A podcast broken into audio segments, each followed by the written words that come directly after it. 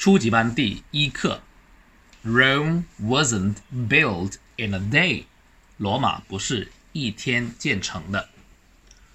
Learning English is like building a house. Laying a strong foundation is the first and most important step. In other words, you should read and speak English every day. Memorizing new words and phrases is also very helpful. Believe in yourself and don't be impatient. If you practice crazily every day, you'll make it. The road to success is never smooth and easy. Like building a house, learning English takes some time.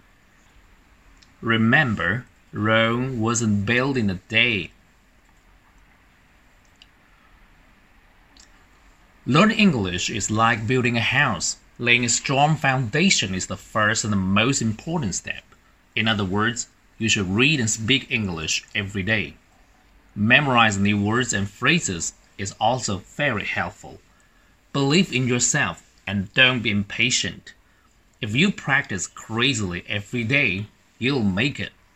The road to success is never smooth and easy.